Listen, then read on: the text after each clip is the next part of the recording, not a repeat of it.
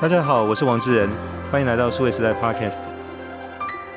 关于零碳转型这个话题，其实在二零二一年的下半年引起了许多的讨论跟关注。那在接下来二零二二年会有更多的行动发生哦。那这件事情对许多的企业来讲，我想特别从制造业开始，当然不止在制造业，接下来包含金融、零售、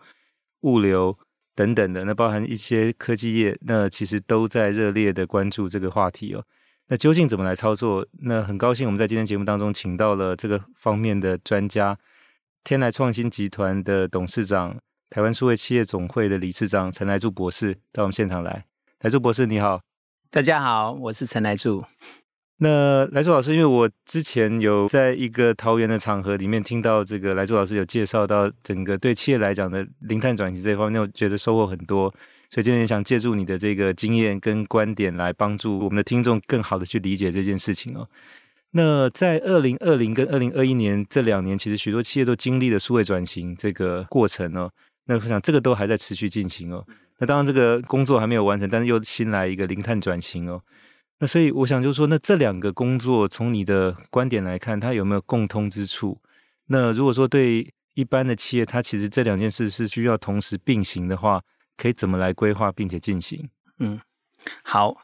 呃，谢谢智仁啊、呃。我想这两个转型，如果呃勉强讲一个共同之处的话，就是你不做就会等死。那呃，零碳转型呃跟数位转型，其实这两件事情对很多企业来讲哈、哦，其实都是需要做。那呃，我觉得我们过去这一段时间都在讲数位转型。那数位转型，其实在台湾也谈了好几年。我们常说，这个如果数位转型没有做，就会等死嘛，哈。那为什么？因为它会竞争力的流失，就是你不做，那你就丧失了竞争力。那竞争力的流失，其实不会立刻出什么问题，可能你会慢慢的就没有竞争力。但是零碳转型呢，它其实是不太一样，它可能会造成订单的流失。那这竞争力的流失就是，呃，你可能做的比较辛苦，毛利率比较低。但是零碳转型它其实是有一个呃里程碑。那这个里程碑就是我们谈二零二三年欧盟开始课边境碳税，我们叫 C 本。二零三零年很多品牌跟所谓的国家，它达到碳达峰或碳中和哦，中国大陆叫碳达峰。二零三零年，那品牌他们都希望二零三零年达到碳中和。那全世界的国家，这是在 COP twenty six 之后，这个要一致要二零五零年前要达到近零碳排或所谓的碳中和，所以它是有个里程碑。那这个里程碑其实呃是呃时间非常的近哈，我们讲从现在到二零二三年，呃，今年就已经二零啊，现在就是已经是二零二一年的年底了。那明年一开始就是二零二二年，所以二零二二年应该是零碳转型的元年。那马上一年到二零二三年，欧盟开始课边境碳税。虽然很多人说这个对所谓的钢啊、水泥啊这种比较高污染的。公司会影响，不过它是层层的影响，一层又一层的影响，因为钢价会上涨了，水泥会上涨，所以造成很多的原材料会上涨。那事实上不只是欧盟要课税，我想很多国家可能未来都会实施用税的方式来推动这个全世界哈，大家呃减排嘛哈，减二氧化碳的排放，所以它其实上它是非常有压力的。那如果非常有压力，现在不做，我说现在不做，大概就是掉订单，那可能也是一样，就等死哈。所以数位转型跟零碳转型，其实我觉得对很多公司来讲，都代表第一个是竞争力的改变。第二个，我觉得特别是零碳转型，因为有清楚的里程碑，所以很多公司可能如果慢做的话，啊，越慢做，其实它的压力会越大啊。我我常开玩笑说，这个叫做倒数经济哈，倒数经济就是它时间滴答滴答的倒数，在倒数的过程中，你要做的事情，人家早一点做，当然比你有竞争力。可是另外一个叫做有限资源，有限资源就会被人家。呃，用掉了哈？什么叫做有限资源？呃，我们都能说，哎，我们要碳中和。那碳中和，我们可能有些啊、像很多中小企业来找我说，哎，老师，我要买这个所谓的绿电哦。那绿电买了就没有了，你说，哎，绿电会不会无穷止止境的开发？其实不容易啊，在台台湾，你有限的资源，你要更多的绿电，其实是有限资源，有限资源用掉了就没有了。所以我说这个叫做资资源战嘛，哈。那资源战到越来越后面的压力就越大，因为成本高，越越稀少就成本高，越难获得，所以。倒数经济的特点是到最后的时间时候，那个压力指数是压力是指数型的上去啊，所以指数型的上去表示说你的成本也很高，那你你这个不做的时候，你这个你的内部的压力，这个变转型的压力都很高，所以这两个呃，我觉得是不大一样哦，是呃数位转型其实还有一点点时间，我们可以说我们两年后转型，三年后转型，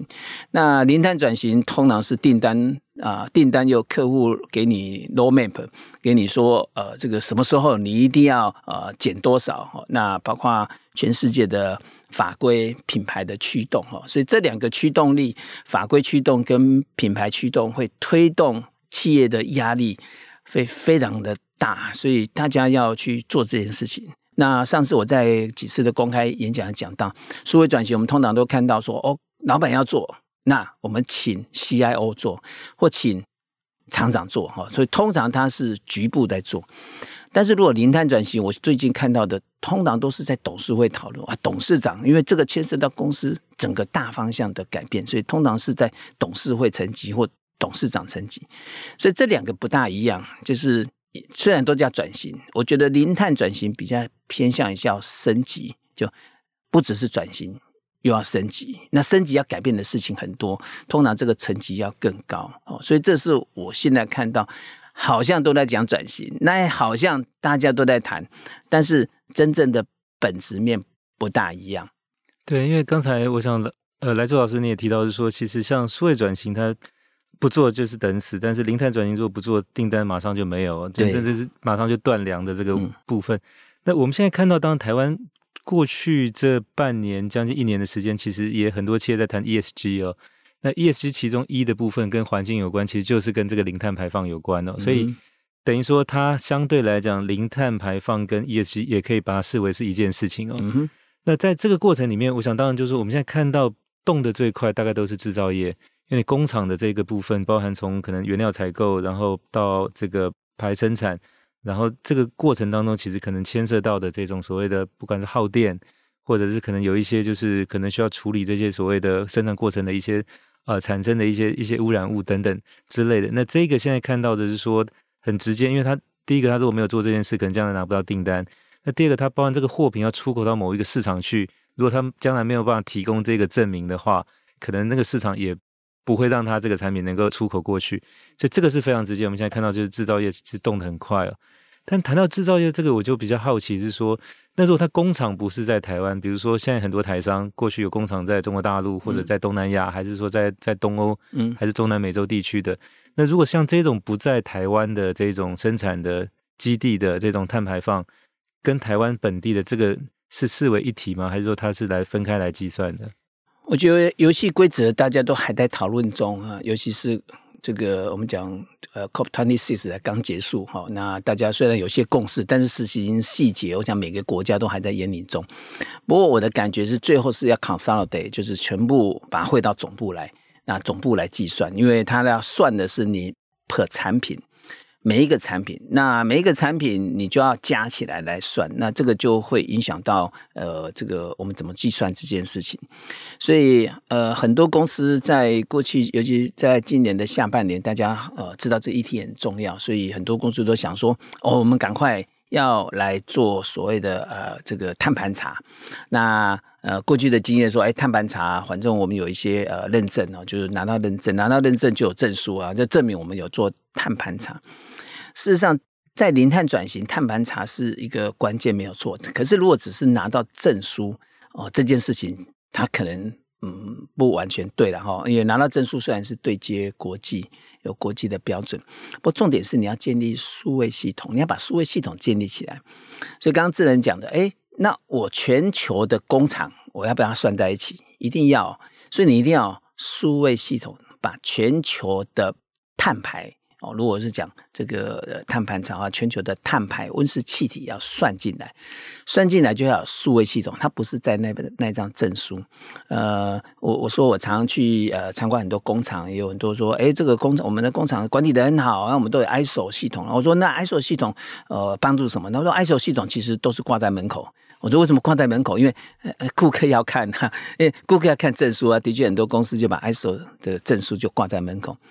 那未来，我觉得在零碳转型里面有很多 ISO 系统。那这些 ISO 系统不是拿来挂在门口，是 embedded 在公司的数位系统。那因为有数位系统，你才能够科学减排。我们所谓的科学减排，是你不是宣称我就已经啊减了多少，是你要有数据，而且是要连续数据。连续数据就是要系统。所以我今天可以看二零二二年啊，二零二一年的三月十五号跟二零一零年的三月十五号，反正你去比，这样我减了多少。所以它是要有数据，有数据就要有数位系统。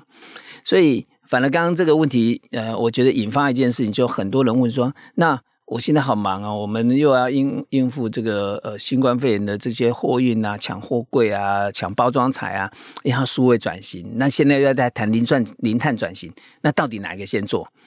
呃，其实我会建议，如果呃已经做完数位转型，那就恭喜你，赶快启动零碳转型。那如果还没有做，我觉得这次就要一起做，我们叫做数位转型加。加零碳转型，我们叫叫双轴转型。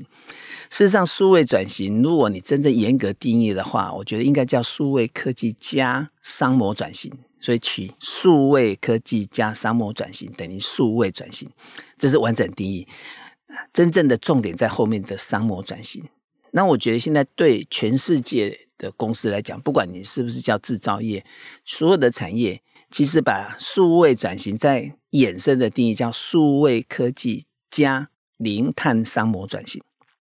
这才是完整的数位转型的定义。那一定说哦，那我有制造啊，制造才要做零碳转型。其实没有，现在金融业启动碳盘查非常积极，因为金融业在贷款的过程中，他要看我贷款的人他有多少碳，比如我贷款给钢铁业、贷款给水泥业，他的碳排乘上他贷款的金额。都会算在金融业它的 total 的碳排放，因为这个是连带的责任嘛。我们这这也是供应链一环，所以它不是只有制造业。当然，金融业者他现在要做的是用他的金融业者的力量来增加啊，或是来呃这个这个这个这个降低这个碳排啊，增加大家对这件事情的创新的能力哈。所以我觉得零碳转型它是一个全面启动。啊，它严格说来，它就是一个换道超车，整个的成功方程式在改变。那这个过程，我想就说，呃，就像刚才来舟老师你提到的说，像金融业，它也要连带去承担它贷款客户的这个碳排放量。那这个就感觉是说，它成为一个碳排放的一个类似像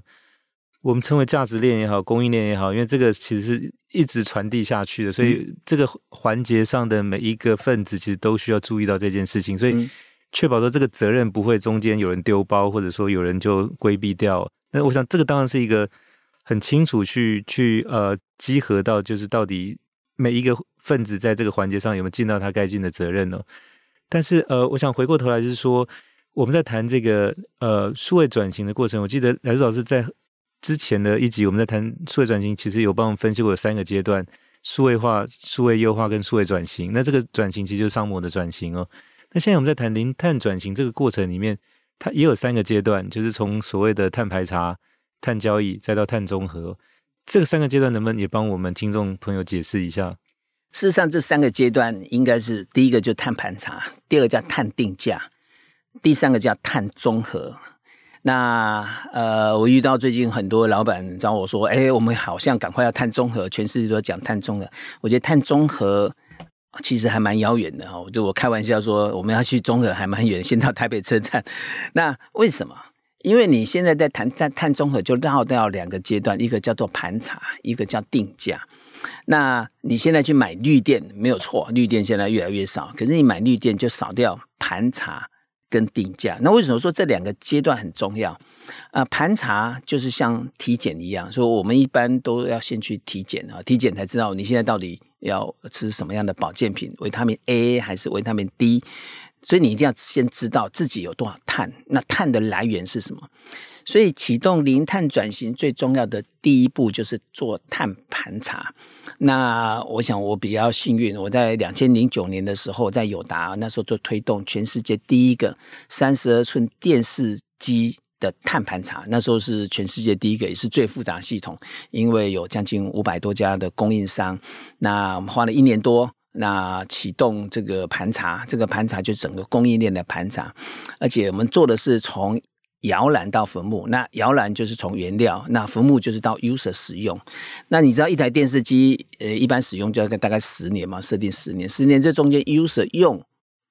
电视机产生的二氧化碳就。碳盘查嘛，我们大概都要计算，所以那个是一个最复杂的系统。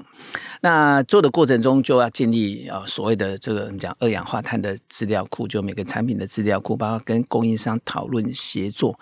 这些的经验就告诉我们，但碳盘查这件事情是启动零碳转型很重要的关键。是一，你要知道你的供应链，所以你要跟供应链协作。你不能说我做完碳盘查，反正我们关起来，我用了多少电啊？乘上这个碳，我们讲电力系数，就结束了。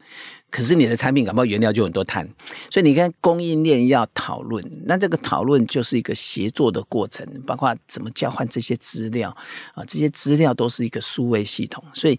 碳盘查是让中小企业或让这个所有的企业在因应零碳转型的最重要一个起手式哦，就是呃，它是一个开始。那如果开始做这件事情，就会遇到几件事情，就是你的组织要不要建立一个。呃，这个这个我们讲 task force，或是呃真正的呃富二代的组织，所以他就会从组织开始。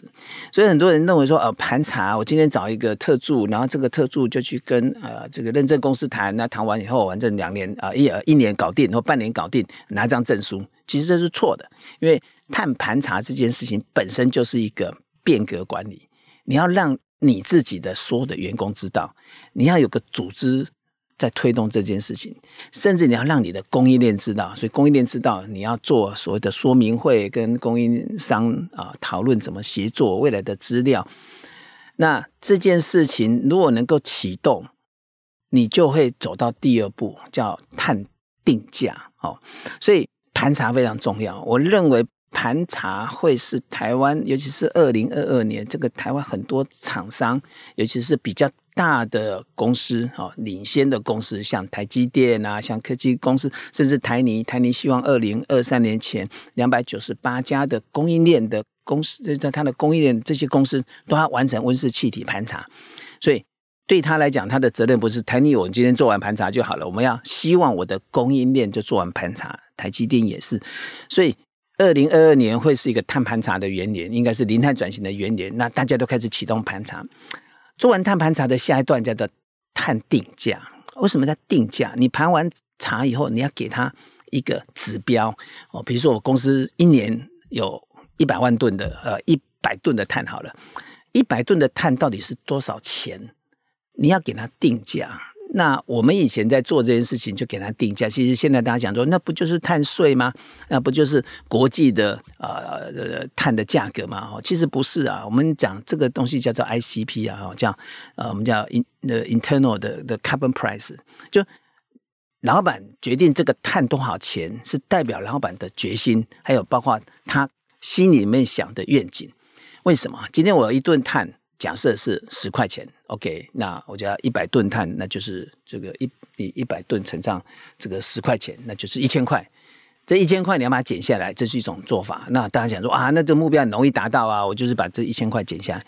可如果是把一吨的碳变成一万块或一千块，就很高的价格。那希望大家去减下来，减下来在后面再去推动激励的机制，包括创新。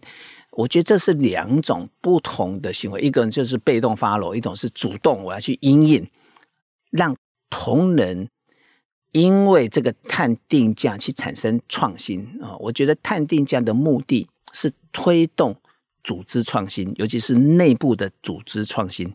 因为大家对这件事情重视，对这件事情重视，他就去推动从生产、销售、研发。哦，包括采购哦，包括这些所有的 supporting 的 HR 所所有人的呃对这件事情的重视呃，上班呃这个搭工程等等，以前我们大概这个都做过，因为你要驱动所有人的创新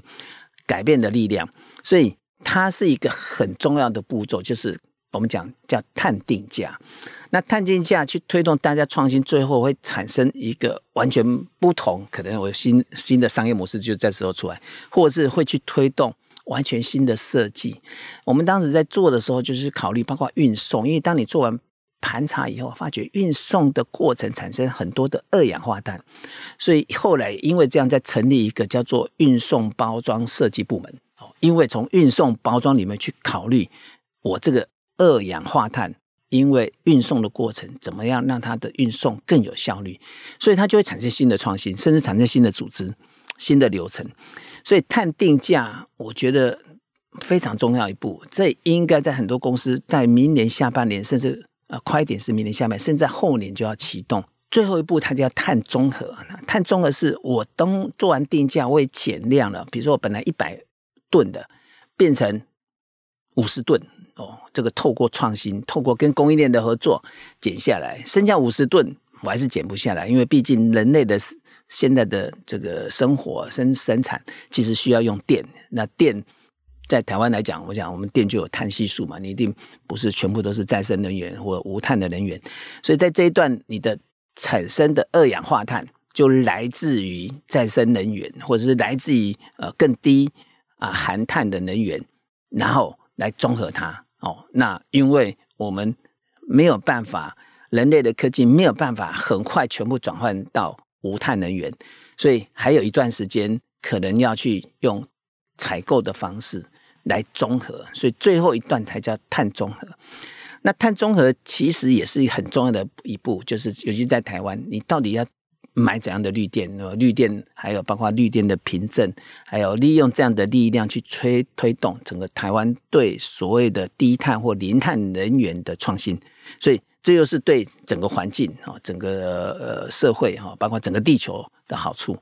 其实所有的企业的变革不是那么快的。你买一个绿电买进来，好像就做完综合这件事情就了了结。那我觉得那竞争力。一定会不够，甚至很快，有些人如果有新的商业模式或者用的新的创新、新的研发，大概就会把你这个我们讲换道超车就超车掉了。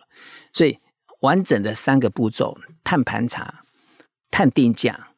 碳中和，再结合企业高阶主管，甚至我觉得是董事长、董事会的层级，去定一个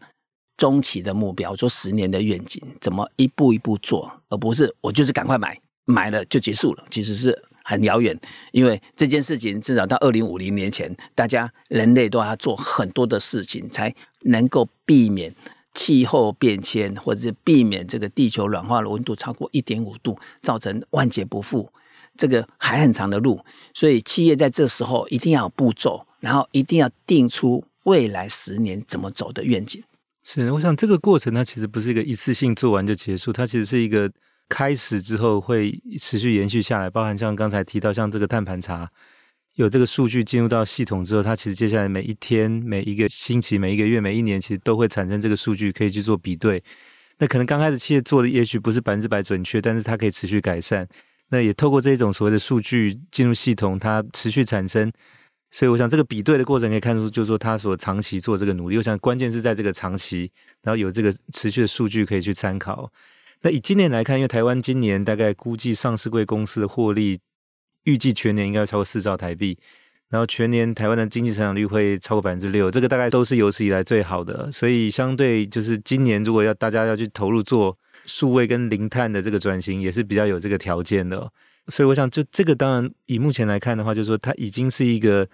重要的等于是一个考试在那边，而且把日期也告诉大家，就是那你应该回去好好念书，准备好，就是说要取得一个好的成绩，不要到时候当掉。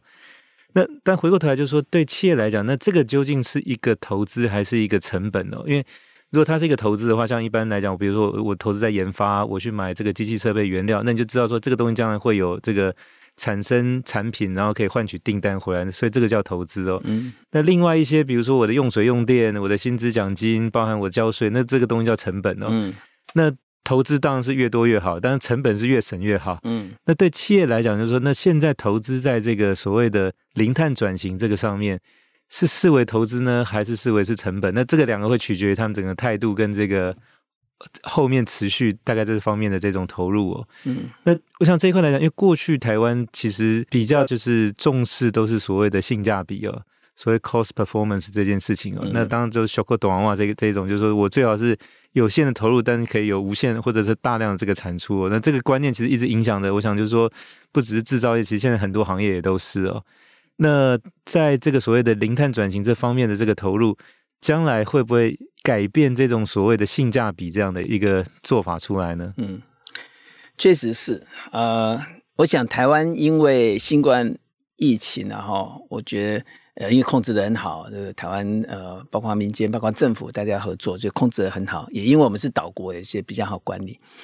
那因为我们生产其实没有中断，那也因为我们是产全球的供应链的一环，所以反而在这一两年，呃，疫情刚开始，大家很辛苦，但是从生产上来讲，这还创创新高。我也蛮多学生，他们说哇，他们今年都是创新高。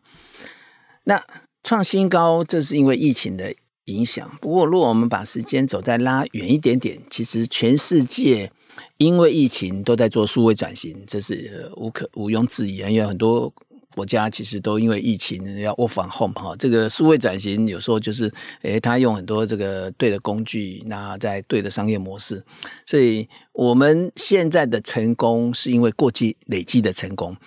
不代表。未来这个模式啊会继续成功，这是从数位转型的角度。第二个，全球也因为新冠肺炎开始在检讨，就是我们过去的成功方程式。呃，其实大部分的成功方程式，我说这叫全球化一点零的成功方程式，就是我资源是大家共享，那只要所谓的便宜、效果短啊，呃，我们可以到处的呃在哪里生产，最后呃我这样买得到就好。那这件事情其实从人类的文明发展到这样，我觉得已经走到极致了。因为呃，便宜不代表真正的便宜，因为便宜我们牺牲掉很多东西。呃，牺牲掉第一个，我们可能牺牲掉环境吧。好，所以这次因为新冠肺炎大家的检讨，然后大家因为封城锁国，封城锁国之后，我们很明显看到哦，全世界有些地方。我们就哎，环境变得干净了。呃，那有些地方从空照图看，哇，这个空气变得干净了。所以，因为这次的疫情，大家真的开始呃检讨说，哦，我们人类的行为其实产生这么多干扰环境啊，或对地球产生的影响，也越来越多的证据证明这个气候变迁会越来越加速。所以，这个是生存，我觉得生存的议题这是大议题啊，这个。大家有感，所以他一定会去推动这种的呃变革。我上次演讲讲到，我说二零二零年一月二十三号哈，这个武汉封城那一天，我们都说一月二十三号自由日，可是，一月二十三号偏偏就是武汉封城那一天，应该是把全球化一点零哈这个画下终点，那启动全球化二点零。全球化二点零现在谈的已经不是最便宜的东西了，第一个就是安全、信任。再加上我们要对地球负责任，因为我们过度使用了，所以联合国在制定这个，已经从京都议定书到巴黎协定到这一次的 COP twenty six 都在谈，所有的国家，这个不是。某些国家有钱国家是所有的国家都要做，那所有的国家大家有共识，所以 CP 值这件事情是过去大家熟悉的。我觉得这个从全球化的角度来看，这个应该是结束的。呃，我觉得也不会再便宜，或者是从台湾的角度，我们过去在呃这个台湾在呃近代经济的发展，从一九五零年呃每三十年一次的升级转型，其实我们也都是觉得我们 CP 值最好。不过我们从现在来看。我们也不可能会是最便宜的，一定比我们还便宜的，比我们还便宜的很多，可能是东南亚，可能是非洲。那我们的薪资水平，我想常年也是在低点的哈。所以我们说，哎呀，我们还有很便宜，我们的土地也便宜，我们很勤劳，我们的水电都便宜。可是这付出昂贵的代价，这个代价不是现代代价，是未来的代价，是我们下一代或下下一代的代价。呃，二零五年并没有很久，所以我觉得我们应该抛弃这个 CP 值这件事情。我觉得可能还有很多中小企业，我常常去参观这些工厂，说啊，我们都是 CP 值，这个呃门口就写这个我们是性价比最高。我觉得可能这个路会越来越窄。我觉得反而是新的方程式出来，新的成功方程式出来，我们叫一样叫 CP 值容易记，我们叫 Carbon Performance。以前人说哦，因为我很很便宜，我这个很勤劳，所以我的东西又便宜，修个短袜又便宜又好用。未来还是要好用，我觉得消费者还是要好用，但是要低碳。我有这样，我觉得会有两件事情，第一个产业会升级。所以我常说，这是叫换道超车，要产业要升级，不要再想去减，因为减我从八十减到七十九，从七十九减到七七十八，慢慢减，慢慢减，减到最后减不下去的，减到最后有点，我觉得有点像慢性自杀。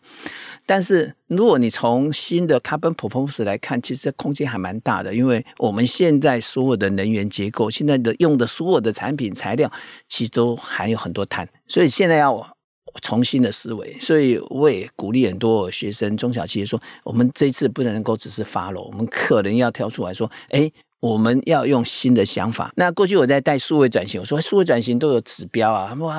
很多公司说数位转型有什么财务指标？其实数位转型的财务指标不是 ROI 啊，有时你很难很难衡量 ROI。呃，我想举例这一波的疫情，因为台湾刚好在供应链上有一个多得天独厚的优势，所以很多人做了所谓的。自动化工厂或者叫工业四点零，但是工业四点零工厂，你如果只看制造，那我制造很快，可是货运运不出去，或是你订单做错了，你的库存就上去了。所以如果你最后以前在手动线，你还可以很快调整，现在工自动化工厂机器一开，咚咚咚咚咚咚咚，生产多，如果生产是错了，就进到库存，所以库存变高。你的竞争力反而下来，所以数位转型这个东西，你要方向要对，你做的东西是要对，所以你的决策要对，你要做对的订单，包括因应这个货运啊，这个这个成本变高，你还要去决定什么东西先生产，怎么运。所以数位转型的财务指标，我们叫 CCC 啊，哈，这个我在带都是叫 Cash Conversion Cycle，就是叫现金周转。循环周期叫现金循环周期，现金循环周期这个方程式就是存货的周转天数加应收账款周转天数减掉应付账款周转天数。这个 CCC 是数位转型的财务指标，即很多人没有用这个指标。那这个里面就有这些商业创新。我们讲好早以前，像我跟 Dell 他们做生意，像苹果他们 CCC 甚至是负的。你台湾从生产来讲很难想象，那我们大部分 CCC 都是可能大概八十天到一百多天。那你在转型的过程中，怎么样把库存降低，就周转天数降低，然后还有应收应付，这里面有很多新的商业模式。你用电商平台透。打破这中间呢，所有的这些呃，比如说这个呃盘商啊等等的，这个都是 CCC 里面，呃，绝对不是说哦，因为我做数位转型，然后我生产力提高，那就结束了。它有一个转换，那非常有趣啊！哈，这也是我定的 零碳转型也是 CC。什么叫 CCC？我叫做 Carbon Conversion Cycle，叫做碳的周转率。所以，如果从零碳转型来讲，我们要注意的新的指标叫做碳的周转率。什么叫碳的周转率？我每一吨碳可以产生多少营收？过去我们不用这个指标的。然后我们说啊，我们生产哦，我这个成本，所以成本我们只看成本哦，也我每一块钱可以创造多少营收？可是未来是每一吨的碳产生多少营收，决定这个 CP 值，这个是新的指标。如果你用你用这个很少的碳，它产生很大的营收，我觉得就会产生一个破坏式的创新。所以它有两件事情：一个是每一吨碳产生多少营收；第二个是每一吨碳产生多少获利。这个是最简单的指标。但是大部分的公司现在没有这个指标，因为它没有碳的资料。所以为什么就是说你要回到碳盘查，知道我们有多少碳，然后再结合你的财务系统。结合你的财务报表，所以产生新的管理指标。那对组织来讲，有新的管理指标，就会引导大家去往对的方向。我想从转型到升级，从数位转型到零碳转型到双轴转型，它就会有除了有口号倡议以外，我觉得现在我们都谈碳太多的倡议，但是要 action 呢？从 a 型来讲，从碳盘查、碳定价到最后的碳综合，再加上对的财务指标，让这个公司未来的十年就会走向不同对的道路。是，我想刚才来苏老师提的这个所谓的 carbon conversion cycle，其实，呃，它等于是说，我们现在做碳盘查，可能可以做到说产生多少收入会制造多少碳出来。那你把倒退回来，就变成说我产生我一吨碳可以产生多少收入？那当然就是说，这个指标来讲，我一吨碳能够产生的收入越高，也代表说我当我产生收入的时候，制造的碳就越少。那它其实是一个相对的哦。对对对。那当可能现在其实我们看，比如说类似很多的这种指标，都是用企业的这个所谓的营收或者获利，就像 Fortune 这种排名。那以后可能 Fortune 五百大也许就要照来做老师的建议改成，比如说它是以 carbon 的这个产生的营收或者获利来做排名哦。那这个就会看到，就是企业它实际上更有效率去运用碳。去产生收入的这种能力哦，对。那因为全世界这个碳排放，它等于是一个固定的量，它其实很难有大幅的这个成长哦。嗯、所以将来就变成说，哪些企业是更有效率的去运用这些碳，它就有可能可以取得更多的这个碳的这个额度到它的这个呃的整个 business operation 的这个流程当中去哦。那当这件事情做不好的那些企业，可能就是分配到的碳就越少，那相对来讲，它营收规模就越少，慢慢就被市场所淘汰了。那这个也会形成一个所谓良性的竞争这样的一个态势。这叫碳管理能力。未来碳管理能力是很多公司的核心竞争力。嗯、对，那这个可能就不是单纯的这个财务会计人员他们所擅长的，可能他更多要加入到就是说，懂得这些包含能源的使用、能耗的这种使用的这方面的，包含可能跟公司的策略规划跟这个所谓的研发。产品制造或者流通、零售等等，这些都必须要结合，因为它其实就不是单纯一家公司，它其实是整个供应链。那其实供应链可能不只是所谓的零件供应商，包括可能往来的银行，嗯、就是呃交易的这些所谓的通路、零售的这些，其实都都含在这个链条上面哦。包括帮你运输的、运输的，所以不管是员工上班的运输，或者是你的产品运输，都是在你整个生态系里面。那现在先从企业开始，将来有可能把它就是分解到员工身上吗？比如说你每天从可能家里到公司，或者你平常日常在家的用电这些东西，以后会不会也这样的一个压力或者说指标也分解到可能每一个个人的身上去？对，那个当你做碳盘查的时候，就开始决定这件事情。也如果讲对接国际。标准法规，呃，的确很复杂。我们讲，呃，有 ISO 一四零六四、ISO 一四零六七，那甚至我们在讲，如果做能源盘查，我们有 ISO 五万零一。那甚至对环境，我们有所谓的呃这个 ISO 一四零零一。哦，那还有循环经济。所以整个做呃，我们讲零碳转型，它应该是至少是五套的国际法规跟标准。呃，所以。我觉得都不是倡议式，而是怎么去把这些法规标准，因为它是国际标准嘛，我们要对接，所以对接就是你至少知道国际法规的要求是什么。那盘查里面还有分 scope one、scope two、scope three，哦，所以不同的 scope 决定你要做到多深入啊。比如 scope one 大概就是我自己生产所造成的，scope two 大概就是把供应商放进去，scope three 就是我所有的相关的 society，包括员工上班，他是用呃所谓的传统的石油车还是未来的电动车，它的这个碳足迹是多少？